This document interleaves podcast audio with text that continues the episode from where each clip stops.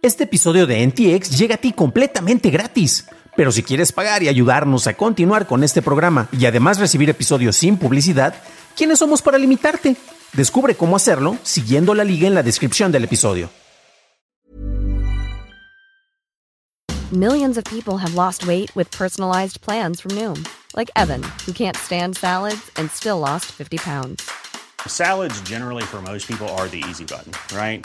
For me, that wasn't an option. I never really was a salad guy. That's just not who I am. But Noom worked for me. Get your personalized plan today at Noom.com. Real Noom user compensated to provide their story. In four weeks, the typical Noom user can expect to lose one to two pounds per week. Individual results may vary.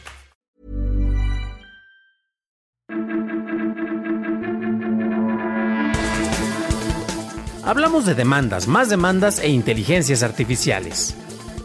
Estas son las noticias de Tecnología Express con la información más importante para el 25 de enero de 2023. En Estados Unidos, el Departamento de Justicia y ocho estados de la Unión Americana presentaron una demanda en contra de Google, acusándolo de violación de políticas antimonopolio en el mercado publicitario digital. La demanda dice que Google tiene el control de las herramientas usadas por editores, anunciantes y vendedores, y ha utilizado medidas anticompetitivas, excluyentes e ilegales para eliminar o disminuir severamente cualquier amenaza a su dominio sobre las tecnologías de publicidad digital. Google ha citado como contraejemplos los negocios hechos por Meta, por Amazon y por Microsoft. Continuando con los monopolios, fuentes de político dicen que los investigadores de la Unión Europea planean abrir una investigación sobre Microsoft Teams para saber si el que este producto esté vinculado a la suite de Office afecta la competencia justa. Esta investigación está basada en una queja hecha por Slack en el 2020. En Alemania, el grupo manifestante en contra del discurso de odio Hate Aid y la Unión Europea de Estudiantes Judíos presentó una demanda en la Corte Regional de Berlín argumentando que Twitter no ejerce sus reglas en contra del contenido antisemita, incluyendo a quienes niegan el holocausto. Esto último es un crimen en Alemania, en donde se cuentan con leyes muy estrictas en contra de comentarios antisemitas. De acuerdo con los demandantes, el 84% de los posts con comentarios ofensivos no fueron revisados dentro de las plataformas sociales, por lo cual el antisemitismo público se ha vuelto recurrente. Musk ha dicho que respeta las leyes de los territorios en donde opera Twitter, pero no ha comentado sobre esta demanda en particular. Twitter ha despedido a gran cantidad de su personal, incluyendo al que trabaja en áreas críticas como la moderación, y desbandó el Concilio de Seguridad y Confianza de Twitter. La plataforma de diseño de Shutterstock, Creative Flow, ahora ofrece un generador de texto a imagen impulsado por DALL-E 2 de OpenAI. El servicio de stock de imágenes dice que las generadas estarán listas para ser licenciadas después de su creación.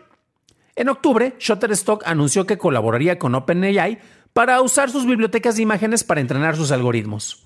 Pasamos a la noticia más importante del día, y es que las organizaciones de escritura sin fines de lucro, Quill y Common Lead, lanzaron una herramienta llamada AI Writing Check. Como su nombre lo indica, está diseñada para detectar la salida de sistemas de generación de texto por inteligencia artificial como ChatGPT.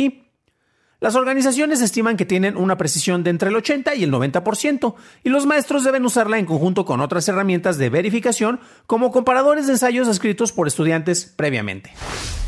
Esas fueron las noticias y ahora pasamos al análisis. Pero antes de hacerlo, ya sabes qué hacer. Por favor, déjame una calificación de 5 estrellitas en Spotify o en Apple Podcast o un like en YouTube que no te cuesta nada. Y hablando de YouTube, gracias a nuestros nuevos suscriptores como Flor Villa. Bienvenida a bordo, camarada.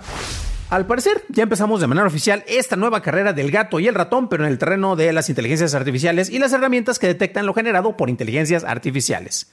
El ratón sí es el estudiante que usa ChatGPT común a auxiliar, nótese que estoy usando comillas, para sus tareas y ahora los profesores podrán utilizar una herramienta desarrollada por un par de empresas que no tienen fines de lucro y esta herramienta va a servir para detectar textos que hayan sido generados por los chatbots o supuestas inteligencias artificiales.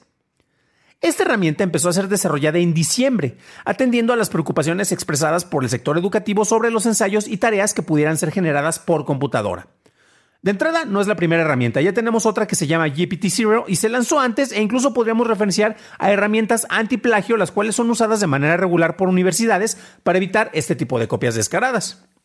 Hay instituciones, por ejemplo, como en Stanford, en donde se manejan códigos de honor o códigos de ética, y estos sirven eh, para mantener ciertos estándares entre los alumnos, para hablar de su integridad, y parte de esta integridad implica que deben de ser responsables por la realización de sus trabajos. Hay otras instituciones que podrían ser más laxas, pero si vives en México, bueno, sabrán que durante la presente administración eh, la presentación de trabajos plagiados debería tener pues mayores repercusiones, eh, pero bueno, eh, de repente eso depende un poco del nivel de autoridad que tenga una persona para saber si, si puede haber o no una penalización. Regresando a este tema, bueno, de acuerdo con los desarrolladores, de, tenemos algunas herramientas que en el caso de AA Writing Check no son perfectas. Hicieron una prueba con 15.000 ensayos y tuvieron un rango que yo creo que es bastante positivo porque tenía una precisión de detección de entre el 80 y el 90%. El profesor ya están diciendo que debes de utilizar otras herramientas como precisamente las herramientas antiplagio en las cuales tú puedes registrar trabajos que se hayan presentado dentro de la misma institución, de la misma universidad, por ejemplo, y pues te va a hacer una revisión sobre lo que te están presentando como nuevo en comparación con lo que tú ya tienes registrado. De entrada ya tenemos otras herramientas que si bien no son tan sofisticadas, seguramente tú las has utilizado para hacer distintas labores, ¿no? Tenemos las plantillas de Office para que se vea bonito tu trabajo aunque no seas diseñador. Tenemos eh, texto predictivo en Gmail en el cual va a estar completando conforme vas escribiendo. Y ahora tenemos estos generadores de texto. Bien utilizados pueden servir para hacer un borrador de una idea original sobre la cual no sabes ni qué escribir y bueno, con eso ya únicamente entras a las correcciones y ya tienes por lo menos algo de dónde partir. Pero siendo completamente objetivos y honestos, esto no va a ser utilizado por los alumnos más flojos que tengan acceso a estas herramientas. El desarrollo de las mismas eh, hace que esta cacería se esté complicando. ¿Acaso vamos a tener que llegar a un punto en donde los trabajos se deban de presentar primero hechos a mano y después de una manera oral? Pues es que ni siquiera eso te va a poder garantizar que el alumno haya hecho todo el trabajo ya que lo pudo haber eh, impreso, luego lo tiene que redactar en la mano y luego lo va a estar repitiendo como perico y eso no demuestra que lo haya entendido propiamente. A final de cuentas, eh, mientras se cuestiona la practicidad y hay instrumentos más tradicionales que facilitan el aprendizaje, de repente como que los llegamos a ningunear. Concretamente, el escribir a mano en papel ayuda a una mejor retención de la información. Esto en comparación si lo estás haciendo con una computadora y con un teclado. Y ni se hable de cuando grabas la lección y dices, claro, después voy a checar el audio y con eso es como si lo tuviera en la mente. No, no funciona. En serio que, y está súper corroboradísimo, que escribir a mano sí te va a ayudar a tener una mejor retención de la información. De manera similar, la parte importante de un proceso de aprendizaje es precisamente el proceso. E igual que en las labores artísticas, al ejecutar los distintos pasos necesarios para llegar a un fin, ya sea un ensayo o una obra artística, es cuando uno hace estos pasos para que se tenga una mejor comprensión y se puedan explorar los alcances y las limitaciones de una labor en específico. Eso es algo que se pierde completamente cuando solo manejas los prompts, pones indicaciones porque tienes ya todo súper catalogado y sabes cómo pedir algo y pides que una computadora te genere algo sobre el cual tú no hiciste una investigación. Y la revisión de datos que puedas hacer para corregirlos tiene menos impacto en el proceso de aprendizaje a que tú hayas hecho una búsqueda por tu propia cuenta, hayas desarrollado el tema y hayas hecho una revisión posterior. Por lo pronto, ya hay herramientas para ayudar a los profesores y entre esto y las implementaciones más reguladas de las herramientas podríamos llegar a establecer el uso correcto de las mismas para un aprendizaje. De la misma manera en que pasamos de usar una enciclopedia física a, ¿se acuerdan de la Encarta en una enciclopedia digital? O Wikipedia, que es lo que usamos más recientemente.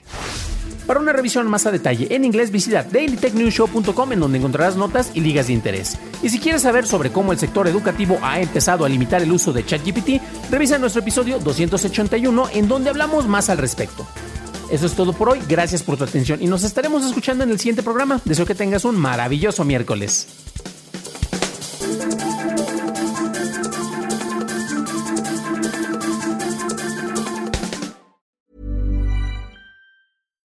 If you're looking for plump lips that last, you need to know about Juvederm lip fillers. With Juvederm Volbella XC and Juvederm Ultra XC, your lip look, whether it's subtle or bold, can last up to one full year with optimal treatment and no additional maintenance. Find a licensed specialist and see if it's right for you at juvederm.com today. That's J U V E D E R M.com. Add fullness to lips in adults over 21 with Juvederm Volbella XC or Juvederm Ultra XC. Do not use if you have severe allergies or a history of severe allergic reactions, or if you're allergic to lidocaine or the proteins used in Juvederm. Tell your doctor if you have a history of scarring or taking medicines that decrease the body's immune response or that can prolong bleeding. Common side effects include injection site redness, swelling, pain, tenderness, firmness, lumps, bumps, bruising, discoloration, or itching. As with all fillers, there's a rare risk of unintentional injection into a blood vessel, which can cause vision abnormalities, blindness, stroke, temporary scabs, or scarring.